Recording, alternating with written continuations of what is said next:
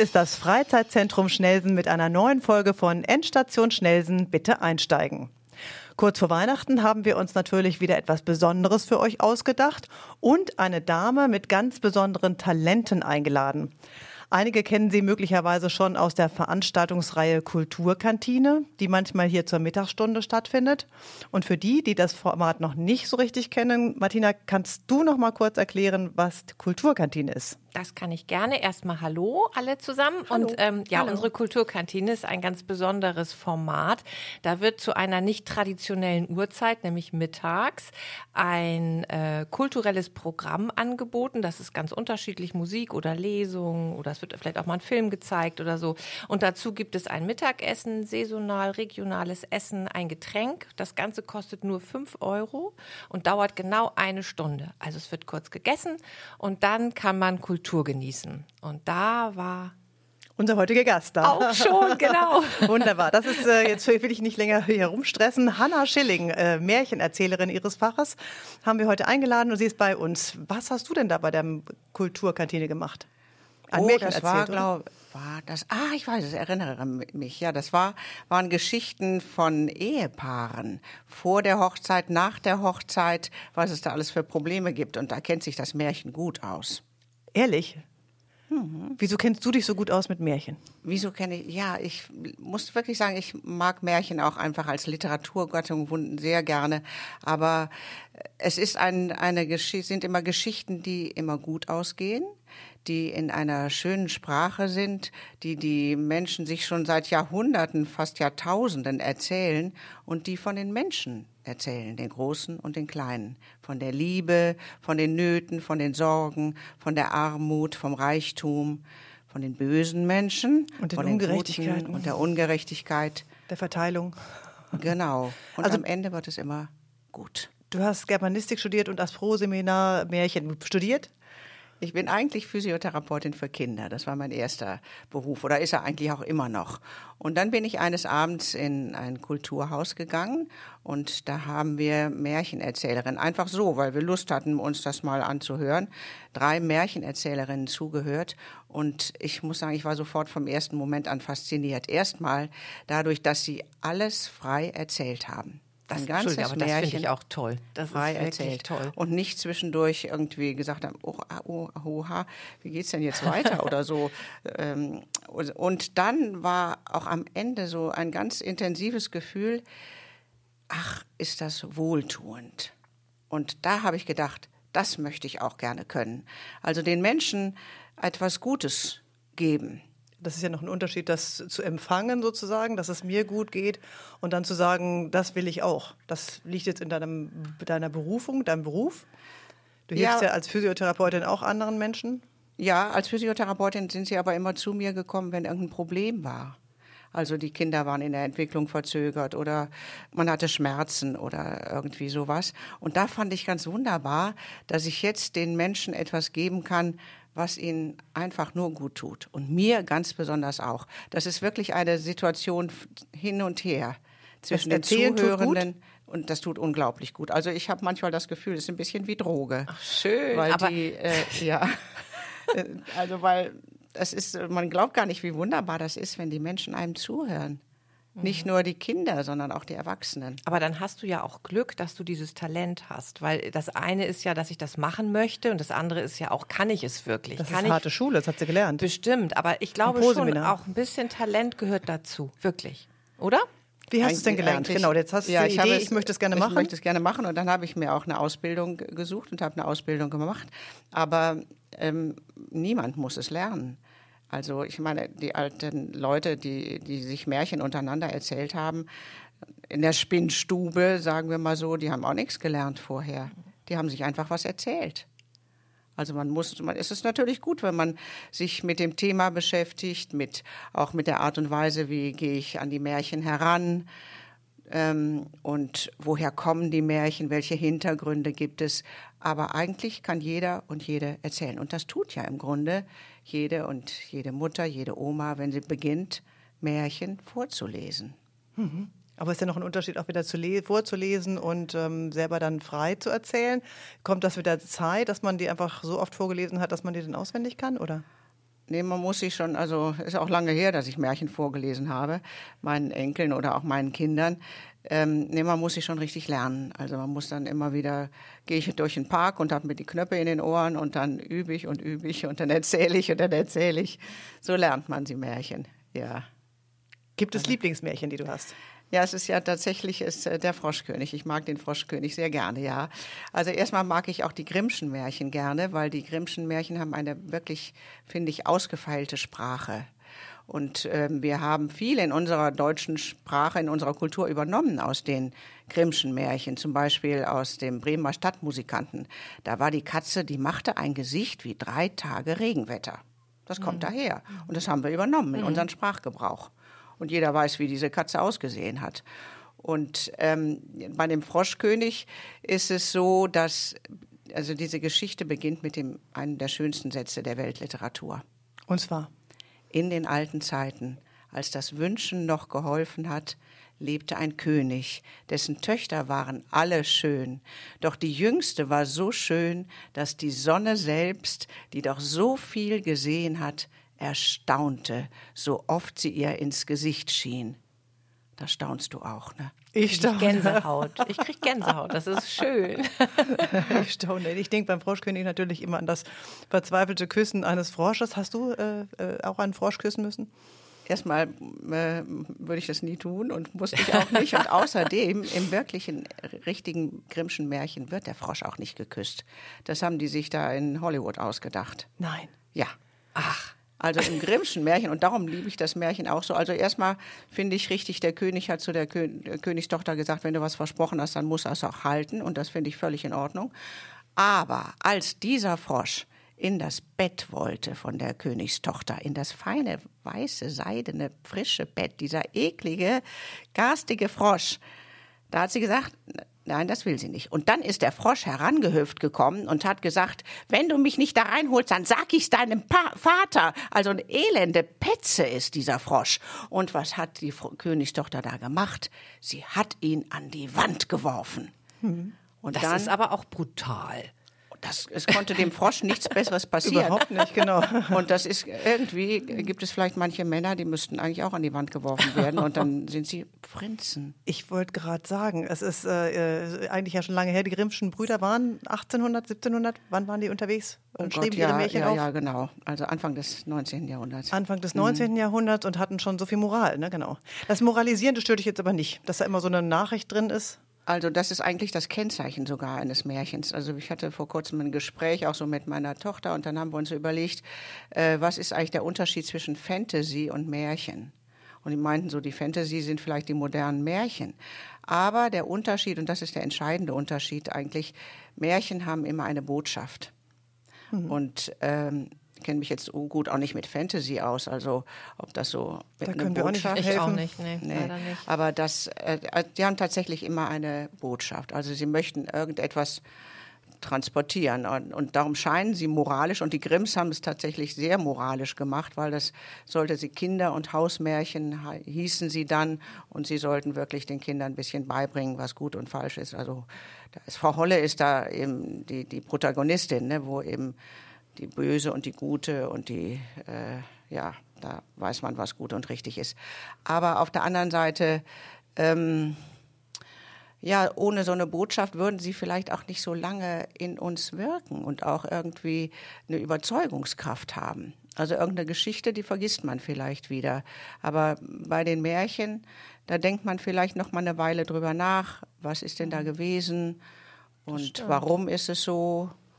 Ja, weil manche Bücher, oder? Also mir geht es so, ich lese relativ viel und dann denke ich, was war denn noch in dem Buch? Also dann weiß ich manchmal gar nicht, wenn mich jemand fragt, ja, ich habe es gelesen, aber kriege das dann gar nicht mehr so zusammen. Und bei den Märchen stimmt, das ist was anderes. Vieles versendet sich. Vielleicht auch wegen ja. der Wiederholung. Ähm, Gibt es auch moderne Märchen? Also die kennt man irgendwie weniger. Bei Märchen denkt man immer an, an, an Anderson und an Grimm und wer war der dritte? Äh, es gibt noch eine große ja, ja, Sammlung genau. und ähm, Hauf. Und dann gibt es noch jemanden. Aber von modernen Märchen erzählen, glaube ich, die Märchenerzählerinnen immer gibt es auch, aber kommen irgendwie weniger in den, ins Bewusstsein durch, oder? Ja, also es wird so unterteilt in Volksmärchen und in Kunstmärchen. Das ist so eine generelle Unterteilung. Volksmärchen sind die Märchen, die eben, wo man den Autor nicht weiß. Da haben sie sich eben die Menschen seit Hunderten von Jahren diese Geschichte erzählt. Eigentlich überall auf der Welt. Also Aschenputtel kommt in vielen, vielen Kulturen immer ein bisschen dann kulturell anders gefärbt vor. Aber ähm, äh, das erzählen sich die Menschen einfach. Und Kunstmärchen sind zum Beispiel die Andersen-Märchen. Da weiß man eben, Andersen hat das geschrieben. Mhm. Und darum ist, das, kennt man eben den Autor. Und da gibt es auch schon Märchen, also Goethe hat auch ein Märchen geschrieben oder ähm, wen gibt es denn da von den Moderneren? Also die dann schon auch in diesem märchenhaften Stil vielleicht geschrieben, aber es sind eben keine Volksmärchen. Mhm. Ist der Unterschied jetzt so klar geworden? Ja. En gros, klar. Mhm. Genau, wir haben dich jetzt natürlich nicht für umsonst eingeladen, um nur mit dir zu plaudern. Ähm, du hast gesagt, du hast uns auch ein bisschen was mitgebracht, uns und uns, uns Schnellsendern, die wir heute diesem Podcast lauschen. Ähm, hast, hast du, du hast gesagt, eine kurze Geschichte hast du. Möchtest du schon mal erzählen, ein kurzes Märchen? Wie heißt das und woher kommt das? Ja, und das ist jetzt kein Grimmsches Märchen, es ist ein friesisches Märchen. Und ich dachte, es passt prima so in diese vorweihnachtliche Zeit, weil man denkt sich ja immer so, was kann ich denn zu Nikolaus und so. Und da habe ich jetzt einen Vorschlag. Oh ja, sag mal. Ich erzähle euch ein Märchen aus Friesland. Und am Ende habt ihr eine ganz wunderbare Idee für ein Geschenk. Da war einmal eine Bäuerin. Sie war jung, schön, reich. Sie war Witwe, denn ihr Mann, der Bauer, war frühzeitig verstorben. Immer wieder dachte sie daran, soll ich mich wieder verheiraten? Aber wie kann ich wissen, ob dieser Mann sich für mich interessiert, ob er mich lieb hat oder ob er nicht nur den Hof haben möchte? Sie bewirtschaftete den Hof ganz alleine. Sie hatte einen Knecht, einen guten Knecht. Sie konnte sich auf ihn verlassen. Er war umsichtig und fleißig, und sie hatte ihn gern. Sie mochte ihn gern um sich haben und dachte, ja, der Lars, so hieß er, der Lars, das wäre der richtige Mann für mich, aber ich kann ihn doch nicht fragen, ich als Frau um seine Hand anhalten. Das geht doch irgendwie gar nicht und er ist auch ein bisschen jünger als ich und ob er mich überhaupt mag, das weiß ich gar nicht. Nun, ich kann euch sagen, der Lars war der Bäuerin sehr zugetan, aber ich erzähle euch ein friesisches Märchen und ein friesischen Knecht liegt nicht gerade das Herz auf der Zunge. Ach, die Bäuerin, das wäre eine gute Frau, so dachte Lars, aber ich kann sie doch nicht fragen, ob sie meine Frau werden will. Ich, der Knecht, die Bäuerin. Das geht doch gar nicht. Was sollen denn die Leute denken? Das hat es hier doch noch nie gegeben. Und so geschah nichts. Das Jahr verging, der Dezember nahte. Da sagte die Bäuerin eines Abends, Lars, willst du nicht wie früher, so als Kind, weißt du noch, vor Nikolaus, einen, eine, deinen Holzschuh vor den Kamin stellen? Ach, nein, sagte Lars, das ist doch was für Kinder. Ich glaub nicht mehr an den Nikolaus. Aber immer wieder bedrängte ihn die Bäuerin und endlich sagte er, ja, gut, sie war ja die Bäuerin und er nur der Knecht. Und so stellte er am 5. Dezember abends vor Nikolaus seinen Holzschuh vor den Kamin und ging schlafen und stand wie gewohnt sehr früh auf und wollte in die Küche gehen, sich einen Tee machen, das mit diesen Holzschuhen, das hatte er schon ganz vergessen. Doch da stand er plötzlich in der Küche und sah die Bäuerin. Sie stand vor dem Kamin. Und Lars schaute an ihr herunter und wieder herauf, und die Bäuerin lächelte ganz zaghaft, und ihre Wangen wurden immer röter, und Lars schaute wieder herunter, da stand die Bäuerin barfuß in seinen viel zu großen Holzschuhen. Du kannst das Geschenk jetzt auspacken, flüsterte sie. Und acht Wochen später war er der Bauer. Und gibt es ein schöneres Geschenk, als sein Herz zu verschenken? Oh, wie schön. Herrlich. Ja, herrlich. Ach Gott, also das ist doch wohl ein schönes Geschenk, oder? Ja, Kann man sich doch mal überlegen. Raffiniert von der Bäuerin erwartet man es ja wieder gar nicht, ne? Mit den ganzen Klischees im Schädel, genau. Aber wieso, wieso, ist, wieso sind Märchen so auf die Weihnachtszeit irgendwie? Du ja, weißt, was ich meine. Es ist so. Das ist eine richtige und berechtigte Frage, besonders weil es eigentlich gar kein wirkliches Weihnachtsmärchen gibt. Genau, wir haben uns ja schon mal darüber ja. unterhalten und es ist ja. so äh, festgelegt und so eng miteinander verbunden. Die Weihnachtszeit, die Vorweihnachtszeit und Märchen, also ja auch bei uns und auch bei den Kindern. Warum ist das so? Vielleicht statt Adventskalender. So, heute hat man immer diese blöde Schokolade und früher haben sich dann halt Weiß Geschichten mehr erzählt, weil es früher dunkel wurde. Auch im Fernsehen, es läuft alles Mögliche. Also hier Aschen, läuft alles zu Weihnachten. Das läuft nicht im April. Das ist nie. Tradition, es ist dunkel ja, und ja, man, man verbindet es. Ja, ja, mhm. stimmt überhaupt. Ja, ich glaube, man ist vielleicht auch die Sehnsucht nach Kindheit. Mhm. Dass man dieses äh, so Märchen erzählt bekommen oder Märchen vorgelesen bekommen, das das war dann, das hat dann vielleicht auch so die erste Prägung in der Kindheit, wo man so besondere Geschichten bei Oma im Arm. Bei, Weihnachten ne? hat ja sowieso irgendwas mit Kindheit zu tun. Ja, Letztendlich genau. ist es ja. Die Sehnsucht nach der heilen ja, Welt. Ja. Obwohl die Welt in den Märchen gar nicht heile ist. Mhm. Aber äh, nicht umsonst gehen vielleicht auch die Leute Weihnachten in die Kirche, überraschenderweise. Ja. Also irgendwo so ein mhm. Bedürfnis nach vielleicht etwas mehr Sinnhaftigkeit auch. Und dann auch äh, bisschen Glitzer, Prinz, mhm. König. ja, Süßigkeiten. Ja. Habe ich mich nur gefragt. Also Mandarine, wirklich, ja. Apfelsine. Mhm. Ach, wunderbar. Jetzt würde ich gerne mal gucken, was, was die anderen, unsere Zuhörerinnen jetzt dazu sagen und wie sie, wie sie das Märchen schon gefunden haben. Du hast uns noch ein zweites Märchen mitgebracht. Ähm, wir beschenken euch, unsere Hörerinnen, heute mit, voll, aus vollen Händen. Dank Hannah Schilling ähm, kriegen wir noch ein zweites Märchen erzählt. Ähm, ich würde jetzt mich schon mal bedanken, ähm, dass du da warst. Vielen, vielen Dank. Und uns so schöne Geschichten erzählst. Märchen, also die besondere Gattung, äh, Textgattung. Ist das eine Textgattung, Literaturgattung? Textgattung, ne? Literaturgattung, würde ich Literaturgattung, sagen. Literaturgattung, Märchen, ja. genau. Mhm. Dass wir so viel erfahren durften, ein bisschen hinter die, hinter die Kulissen kaufen.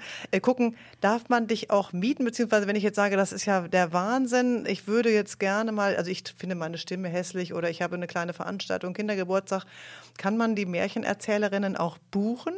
Selbstverständlich. Was? Und dann möchte ich auch natürlich die Gelegenheit nutzen. Ich gehöre zum Verein, einem Verein, Märchenforum Hamburg e.V. Wir haben eine schöne Website und da sieht man auch alle äh, Profile von unseren Märchenerzählerinnen und Erzählern. Es Gibt auch ein paar Männer, die auch Märchen erzählen. Und äh, einfach mal drauf gucken auf die Website, wer da sonst noch so äh, sich im norddeutschen Raum tummelt und Märchen erzählt und die kann man alle buchen. Mhm, da können genau. wir ja sonst einen Link unter den Podcast setzen auf unserer Seite. Das mhm. ist schön, ja. Dann Danke. findet man Hanna auch gleich ja. wieder oder auch jemand anderen. Auf was ja, muss ich genau. da achten, wenn ich jemanden buchen möchte? Auf die Frisur, auf, dies, auf, dies, auf den Habitus? Die Frisur oder? ist natürlich oberwichtig. ähm, ich weiß dann ja nicht, gibt es da Gehörproben oder suche ich mir das nach der Stimme also aus? Wir haben oder? tatsächlich äh, im Augenblick Videos Ah. Und also ein YouTube-Kanal und im Augenblick sind auch Videos vorne auf der Website mit Gruselgeschichten. Ah. Und dann haben wir einen YouTube-Kanal und auch, wie heißt dieser andere Kanal, wo man so Audio-Dinge. Spotify? Hm. Ja, nee, sowas, so, ist egal. Jedenfalls hm. kann man auf der Website auch äh, Audios hören und sich dann cool. äh, mal sehen, wer ihm da gefällt. Also ich würde ja mhm. dich jetzt aussuchen, weil ich dich jetzt schon mal kenne. Ja, eine gute Idee. Total spannend fand ich eben. Also ja. man wird ja, kommt ja in diesen Sog. Ich hatte schon mal das Vergnügen mit einer Märchenerzählerin und wir saßen irgendwie in einem Restaurant und ich habe nach kürzester Zeit alles vergessen um mich herum. Ich saß da so, man, ich, ich habe da irgendeinen Trick, irgendein, irgendein Talent, dass ich da, wie gesagt, der Kellner wuselte darum, den sah ich gar nicht mehr. Ich saß nur noch da und schaute und staunte und wollte jetzt unbedingt wissen, wie dieses Märchen weitergeht. Das war irgendwie ein russisches Märchen, das kannte ich nicht, fand ich gigantisch. Mhm ihr macht habt, da irgendeinen Trick. Wer es herausfinden will, bucht Hanna Schilling auf der Webseite der Märchenerzählerinnen in Hamburg. Vielen Dank, vielen Dank. Ich bedanke mich vielmals. Hast du noch eine Frage, ich, Nein, Martina? ich sage auch vielen Dank. Und ich sage auch schon mal Tschüss an dieser Stelle. Bis bald. Tschüss, tschüss. Und jetzt erzähle ich euch mein zweites Lieblingsmärchen. Es ist aus China und es erzählt von der Musik und von der Liebe. Der Kaiser von China hatte eine Tochter, eine einzige Tochter. Sie war weit und breit bekannt für ihre Schönheit und für ihre Klugheit. Sie hatte braune Mandelaugen und die schmalsten Füße, die man finden konnte. Sie spielte gerne auf einer Leier und sang dazu die Lieder großer Künstler. Und wenn sie lachte, glaubte man hundert Silberglöckchen zu hören. Sie wusste genau, was sie wollte und was sie nicht wollte. Heiraten wollte sie auf keinen Fall. Die Hofdamen tuschelten schon hinter ihren Fächern. Warum nimmt sie keinen Mann? Ist sie zu stolz? Kann sie nicht lieben? Und auch ihr Vater bedrängte sie Tag um Tag, und endlich sagte sie Gut, ich werde heiraten, aber nur den Mann, der mir eine blaue Rose bringt. Der erste Minister lud die heiratsfähigen, wichtigen jungen Männer in den großen Kaisersaal. Auch die tuschelnden Hofdamen hatten sich hineingeschlichen. Und der Kaiser und die Prinzessin waren da. Und der erste Minister sprach, meine Herren, die Prinzessin wünscht sich zu verheiraten. Sie nimmt aber nur den Mann zum Gemahl, der ihr eine blaue Rose schenkt. Und das, was die Prinzessin sagt, ist wie ein Gesetz. Eine blaue Rose. Eine blaue Rose? Die Herren murmelten, murrten und verließen den Saal. Nur drei blieben übrig. Ein Kriegsherr, ein reicher Kaufmann und ein Wissenschaftler. Er kannte sich in der Magie aus. Und alle drei sagten, wir kommen in drei Monaten wieder zurück und erfüllen den Wunsch der Prinzessin. Der Kriegsherr rüstete sich und zog gegen ein benachbartes Königreich. Von diesem König wusste man, dass er Kunstschätze sein eigen nannte. Und der Kriegsherr schickte einen Boten vor, und ließ ihn sagen, mein Herr wünscht aus euren Kunstschätzen eine blaue Rose, und rückt ihr sie nicht heraus, so wird er in euer Reich einfallen, es zerstören und euch vom Thron stürzen. Der König war ein friedliebender Mann, und so ließ er in seinen Kunstschätzen suchen, und man fand einen großen blauen Saphir, und der Edelsteinschnitzer schnitzte eine wunderschöne blaue Rose daraus, und damit zog der Bote von dannen. Der reiche Kaufmann lud die besten Porzellanmaler in sein Haus und sprach Schafft mir eine Vase aus weißem Porzellan und malt eine blaue Rose darauf. Und der Wissenschaftler zog sich zurück in sein Labor er suchte in alten Büchern nach Rezepten und mischte darauf einen Sud aus aller möglichen Ingredienzien, stellte eine weiße Rose hinein und die Rose färbte sich blau. Der Tag war gekommen, die drei Herren standen im großen Kaisersaal, auch die tuschelnden Hofdamen waren wieder da, und die Prinzessin, der erste Minister und der Kaiser. Als erstes tritt der Kriegsherr hervor und überreicht seine blaue Rose. Die Prinzessin nimmt die Rose und sagt, das ist ein Saphir, davon habe ich selbst genug. Als nächstes überreicht der Kaufmann ihr seine Vase, und die Prinzessin nimmt die weiße Vase in ihre Hand, und sie hält sie gegen das Sonnenlicht, und die fein gezeichnete blaue Rose auf dem dünnen Porzellan schimmert und scheint wunderschön. Ja, wie schön sie ist, sagte die Prinzessin, aber es ist keine blaue Rose. In diese Vase kommt eines Tages die wahre blaue Rose. Ich danke euch von Herzen. Als drittes tritt der Wissenschaftler hervor, ohne ein Wort zu sagen, senkt er den Kopf, beugt das Knie, überreicht der Prinzessin seine blaue Rose. Sie nimmt sie in die Hand, schaut zum Fenster und sagt, öffnet das Fenster. Und herein fliegt ein Schmetterling, setzt sich auf die blaue Rose und fällt wie tot zu Boden. Das ist Hexerei, Magie. Verschwindet, sagt die Prinzessin. Am Abend dieses Tages geht sie im kaiserlichen Garten spazieren. Er ist von einer Mauer umgeben, und plötzlich hört sie Musik, Lautenspiel, Gesang. Drüben auf der anderen Seite der Mauer sitzt ein Musikant. Er hat seine, sein Instrument in der Hand und er spielt darauf und er singt vom Mond, von der Sehnsucht, von der Liebe. Plötzlich öffnet sich eine kleine Tür, eine schmale Gestalt huscht heraus, reicht ihm die Hand. Komm mit, sagt sie. Und da sitzen die beiden unter einer Zeder, der Musikant und die Prinzessin, und sie plaudern miteinander und sie singen miteinander, und ihre Herzen finden zueinander, und die Nacht versinkt in silbrigem Nebel. Morgen werde ich bei deinem Vater um deine Hand anhalten, sagt der Musikant. Ach, sagt die Prinzessin, ich bin die Tochter des Kaisers, und ich habe gesagt, ich nehme nur den Mann zum Gemahl, der mir eine blaue Rose schenkt, und das, was die Prinzessin sagt, ist wie ein Gesetz. Wenn es das nur ist, sagt der Musikant. Und am nächsten Morgen macht er sich auf den Weg zum Palast. Am Wegesrand pflückt er eine weiße Rose. Und da steht er im großen Kaisersaal auch die tuschelnden Hofdamen sind wieder da. Und da steht die Prinzessin, der Kaiser, der erste Minister. Und der Musikant und die Prinzessin, sie schauen sich an. Und plötzlich lacht die Prinzessin, und es klingt wie tausend Silberglöckchen, und sie sagt, das ist die blaue Rose, die ich mir immer gewünscht habe. Ganz still ist es im großen Kaisersaal.